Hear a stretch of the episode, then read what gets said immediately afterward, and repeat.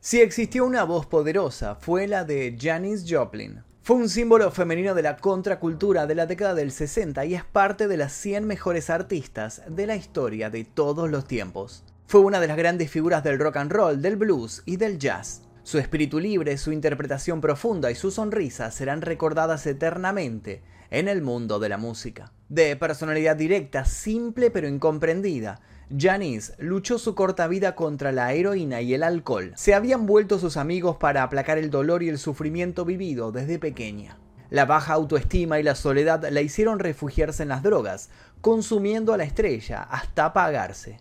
También llamada bruja cósmica, Pearl y dama blanca del blues, Janice se había enamorado a primera vista del blues afroamericano. Bessie Smith había tocado su corazón a tal punto que le compró una lápida cuando murió. En su sangre corría la rebeldía, la fuerza, pero también la tristeza y la soledad.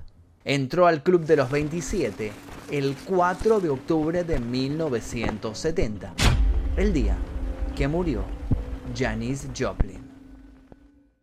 Antes de comenzar con la vida de esta increíble artista, les pido por favor que dejen su like, se suscriban si todavía no lo hicieron y activen notificaciones. También los invito a dejar un comentario con recomendaciones para posibles futuros videos. Ahora sí comencemos. Janice Lynn Joplin nació el 19 de enero de 1943 en Texas, en Port Arthur. Era una ciudad industrial pequeña, en donde su padre, Sed, trabajaba como ingeniero en una refinería mientras que su madre Dorothy cantaba en su instituto. Janice era la mayor de los tres hijos, por lo que Laura y Michael completaban la familia Joplin. Janice de pequeña se destacaba por no hallarse en los diferentes ámbitos de la vida. Siempre estuvo vinculada al arte, le gustaba cantar, dibujar y pintar. El pequeño pueblo petrolero en donde nació fue su lugar y siempre le costó aceptarlo. Pero en general, su madre Dorothy reconocía que de sus tres hijos, Janice era la que necesitaba más atención.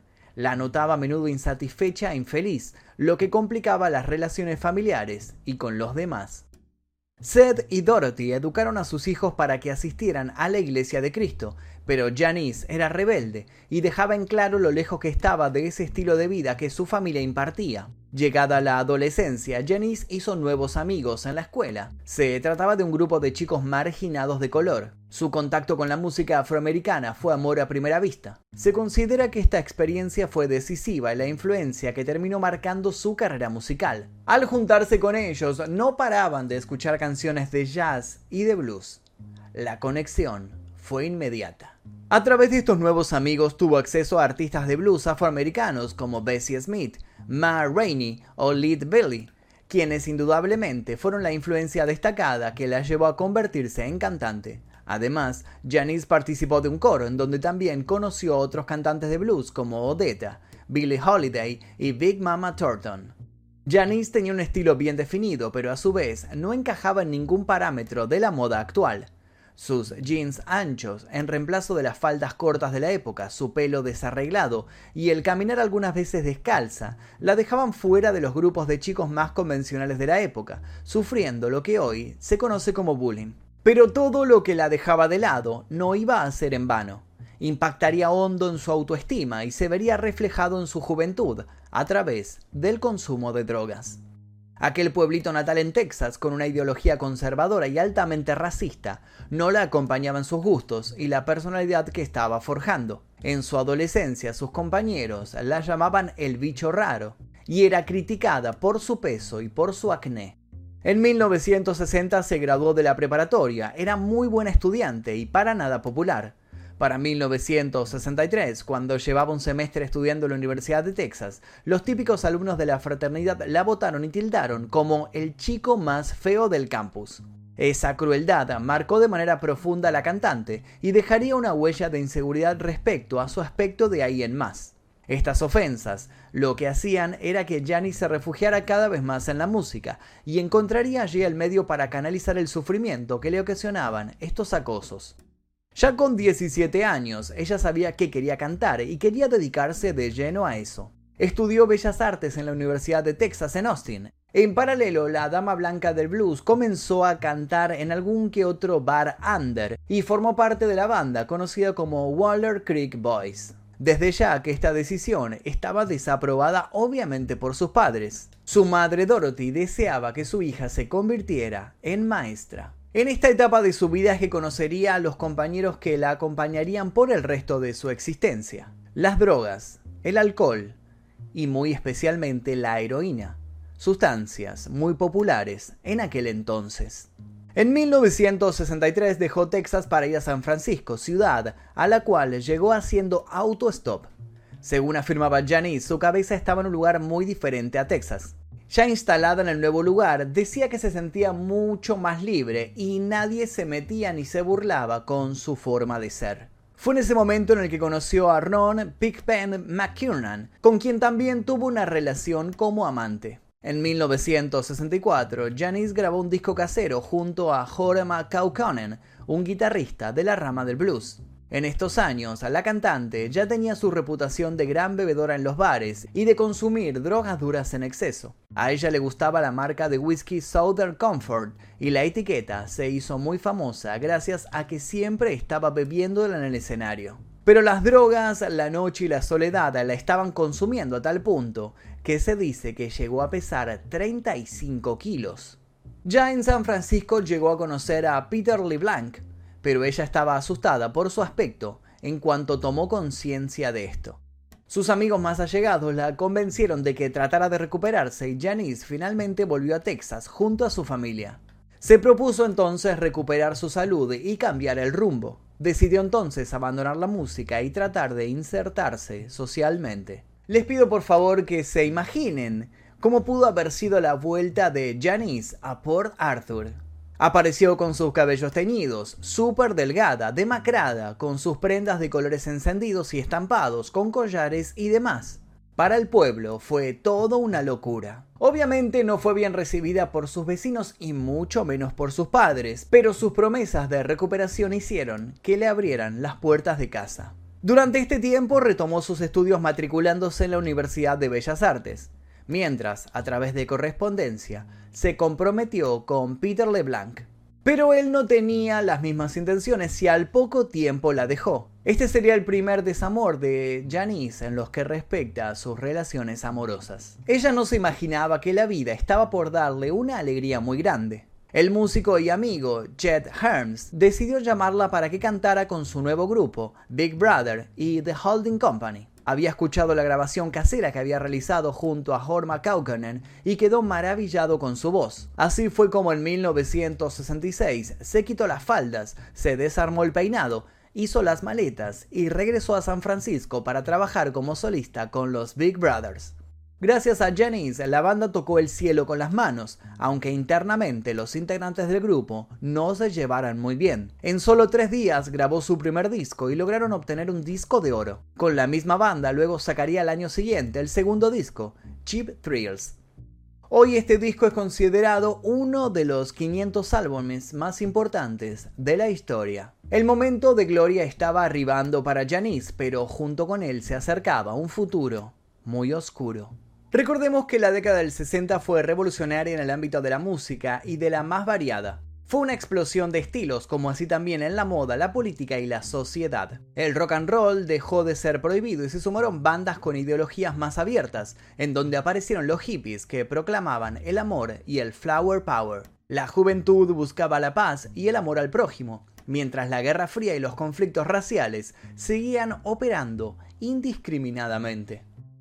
Esta nueva juventud rechazaba los valores tradicionales de la clase media estadounidense, como el matrimonio. Ahora buscaban nuevas experiencias acompañados de la marihuana, el LSD y el hashish. La gran frase del momento era, por supuesto, haz el amor y no la guerra. En ese contexto surgían gustos musicales para todos, desde The Beatles, también The Rolling Stones y la música psicodélica que mezclaba estilos de blues, jazz y rock como Led Zeppelin y Jimi Hendrix. Janis Joplin en ese momento tuvo un papel fundamental. Surgió como la primera artista mujer en hacer rock y blues. Se volvió una referente de los hippies, gracias a su esencia, un poco triste y a su vez enérgica. En medio de una sociedad que buscaba transmitir todo lo que les pasaba. La bruja cósmica admiraba y amaba la libertad creativa que existía en la escena musical de San Francisco. Se prestaba a cantar junto a otros grupos psicodélicos como The Grateful Dead y Jefferson Airplane. En 1967 actuó con su grupo en el Festival de Monterrey y compartió el lugar con algunos grandes artistas del momento como Jimi Hendrix, The Mamas and the Papas, Otis Redding y The Who, entre otros. Las miradas siempre estaban direccionadas a Janice más que a los grupos en donde estaba. De alguna manera, terminaba eclipsando a los demás por su estilo de blues y soul, su intensidad de interpretación y su voz en llamas de un corazón en pedazos. Esa fama y el protagonismo que la cantante ganaba por sobre sus compañeros generaron tensión en el grupo. Finalmente, Janice abandonó la banda Big Brother en cuanto a su vida privada, se consideró siempre que fue bisexual. Ella no perdía las oportunidades, tenía relaciones sexuales con músicos en los que coincidían hoteles o en algún festival. Hay una anécdota muy famosa que cuenta que durante el Monterrey Pop tuvo una noche salvaje con Jim Morrison en su casa. Muchos sostienen que la esposa de Jim esperaba que terminaran con lo suyo en la habitación contigua. Así como pudieron estar juntos esa vez, hubo otras que no salieron de la mejor manera. Una noche vio a Morrison y lo encaró. El rey lagarto respondió y permanecieron juntos durante una fiesta. El problema fue que Jim se transformaba en un ser violento cuando bebía y trató mal a Janice. Ella prefirió rechazarlo, pero él estaba muy empecinado y quería tocarla. La cantante salió y se acercó al vehículo de su amigo, con el que había llegado al lugar. Pero también salió Jim Morrison y aprovechó que ella estaba sola. Aprovechó es una forma de decir, porque cuando él se abalanzó sobre ella, Janice tomó una botella de Southern Comfort y se la reventó en la cabeza, haciendo que Morrison cayera inconsciente. El rockero nunca le pidió perdón. Janice quería hacer las cosas a su manera. Ella disfrutaba del sexo por el acto en sí. También se acostaba con sus compañeros del grupo Ángeles del Infierno. No importaba el tiempo, lugar o razón, simplemente intentaba disfrutar de lo que acontecía. Su mejor amiga Peggy, con los años, desmintió la bisexualidad de la cantante y aclaró que ella era la que tenía gustos por las mujeres y la enlazaban a eso por la cercanía que existía entre las dos. También se dijo que tenía una relación con el legendario guitarrista Jimi Hendrix. Los rumores de que alguna vez fueron amantes son falsos.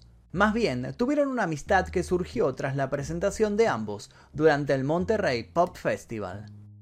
Pero regresando a la música hubo un momento en el cual llegó a lo máximo, y ese fue el 16 de agosto de 1969 en el Festival de Woodstock. Ese día Janice dio un show sin igual. Sobre el escenario dejó todo, conquistando al público y dando una presentación como nunca antes. Incluso ese año lo cerró dando dos conciertos más en Nueva York, en el Madison Square Garden. Corría el año 1970 y Janice estaba en lo máximo que podía esperar. Y aunque su cuerpo y su mente se encontraban detonados, todavía tenía mucho más para brindar. Luego de haber dejado su primera banda, formó una nueva llamada Cosmic Blues Band, llevándose de su grupo anterior a su guitarrista, Sam Andrew, y sumando otros músicos con trayectoria. Sacaron el disco I Got Them All Cosmic Blues Again Mama, y fue su primer trabajo en solitario. Con un sonido diferente al que estaban acostumbrados, sorprendió a los oyentes, pero no fue un problema ya que realizaron una gira por Europa. A su regreso a Estados Unidos, Janice estaba feliz con el resultado. El público había recibido su música con total fervor y aceptación. Pero en contrapartida a este éxito que la elevaba en el ambiente de la música, se hundía en las drogas día a día. Se convertía cada vez más en dependiente del alcohol y de la heroína. En una entrevista llegó a afirmar que cuando estaba en el escenario hacía el amor con 25.000 personas, pero luego volvía sola a casa. Esa soledad la estaba ahogando. En febrero de 1970 hizo un viaje con una amiga a Río de Janeiro con el fin de lograr desintoxicarse de la heroína y conocer los famosos carnavales. Por un tiempo tuvo todo bajo control, pero realmente no pudo contra el alcohol. Mientras estuvo allí, conoció a la pareja que más bien le hizo y la quiso, David Niehaus. Ambos recorrieron las Amazonas durante dos meses. Volvieron a Estados Unidos y la pareja duró más de lo que muchos pensaban. Vivieron una vida familiar, tal como los Joplin hubieran querido, pero el espíritu viajero de David lo llevó a tomar una decisión. David quería vivir como un trotamundos, mientras Janice quería retomar la música y continuar trabajando en ese ambiente. Luego de la desintoxicación, ella regresó a la música, pero esta vez su manager, Albert Grossman, le propuso formar parte de una nueva banda, Full Tilt Boogie Band, y ella aceptó. En esta oportunidad todos los integrantes de esta banda se llevaban bien con Janice y ella también se llevaba bien con ellos. Fue una época muy próspera. En ese mismo verano, Janice volvió a caer en las redes del amor. Conoció y se enamoró a primera vista de Seth Morgan en una fiesta de Los Ángeles del Infierno y fue su pareja hasta el día de su muerte. Pero ¿quién era este Seth Morgan? Se trataba de un joven de 21 años que se dedicaba a escribir novelas y a traficar heroína. La pareja incluso llegó a anunciar sus planes de casarse. Para septiembre de 1970, Janis Joplin se mudó a Los Ángeles para grabar el que sería su último disco, Pearl. El 3 de octubre había sido un día positivo y de avance en la grabación del disco. Sin embargo, también se había enterado de que su prometido Seth estaba en su casa jugando billar junto a otras mujeres. Janice, ante esta noticia, se enfadó, pero de todos modos decidió terminar la noche brindando con unas copas, copas que nunca había logrado abandonar del todo. La cantante salió del estudio con Ken Person hacia el bar Barney's Vinery. A medianoche la llevó a su casa y luego se retiró a su habitación en el Landmark Motor Hotel. Al día siguiente, el 4 de octubre, los músicos la esperaban para poder seguir trabajando en el disco nuevo, pero Janice no aparecía, por lo que el productor, Phil Rothschild, se preocupó. Entonces, John Cook quien era el representante de la banda, fue en su auto a buscarla y allí encontró el peor escenario. Al entrar en la habitación la encontró a Janice muerta a un costado de la cama, tirada en el suelo. Se estableció que la muerte de la cantante fue el 4 de octubre a la 1.45 de la madrugada, a los 27 años. La causa oficial de la muerte de Janis Joplin detalla que había sido por una sobredosis de heroína. En el cuerpo de la cantante encontraron una concentración más alta de la normal, incluso se habló de la extrañeza por la pureza de la sustancia. Lo que llama la atención es que en la habitación en donde yacía el cadáver de Janice no encontraron ninguna jeringa. La primera teoría entonces fue que alguien había colaborado con su muerte. Por otro lado, Peggy Caserta, quien era su amiga y quien la acompañó durante mucho tiempo, y con quien los medios acusaban que tenía una relación amorosa, rompió el silencio hace algunos años. Ella había escrito un libro de memorias tituladas Going Down with Janice, unos tres años luego de la muerte de la cantante. Allí habló de la vida de Janice y su relación con las drogas, pero hace unos años publicó una nueva autobiografía llamada I Run into Some Facts, en donde reconoció que ella, en aquel momento, se vendió por el dinero de la droga. En las primeras memorias, Caserta quedó vinculada con el costado drogadicto de Janice e incluso se la tildó de ser en parte responsable de los consumos desmedidos que tenían. Si bien Peggy reconoció que se habían drogado juntas, ella no sabía de la heroína, sino hasta haberla conocido a Chaplin. Nunca vio una aguja fuera del consultorio de un médico hasta conocerla a Janice habría dicho. Para Peggy hubo otra razón por la cual murió Janice. Ella afirma que su amiga se tropezó, se golpeó en la nariz con una mesa y falleció al ahogarse con su propia sangre. Tres meses después de su muerte, el disco Pearl salió al mundo y fue un éxito, tal como se esperaba, alcanzando el número uno en las listas de Billboard. Su cuerpo fue cremado y esparcieron sus cenizas desde una avioneta sobre el Océano Pacífico a lo largo de Stinson Beach. Al servicio fúnebre solo asistieron los padres y la tía materna de la cantante. Janis Joplin sorprendió a sus amigos cuando en su testamento hizo un encargo. Dejó 2.500 dólares con el motivo de que realizaran una fiesta en su honor el día en que ya no estuviera. Y así fue. Alrededor de 200 personas recibieron invitaciones para asistir y en la tarjeta de invitación decía las bebidas son por cuenta de Pearl. Esa reunión se llevó a cabo el 26 de octubre de 1970 en Lions Share, en California. Allí estuvieron su hermana Laura y amigos cercanos, sumado a su última pareja, Seth Morgan, Bob Gordon, su manager de gira John Cook. Finalmente se repartieron y convidaron brownies mezclados con hashish entre los presentes. Si bien en una oportunidad Janice dijo no te pongas en peligro, eres todo lo que tienes, nunca pudo aplicarlo con su vida. Pero lo que sí pudo aplicar fue disfrutar de una época en la que todo estaba cambiando. Y así lo dejó dicho en una frase.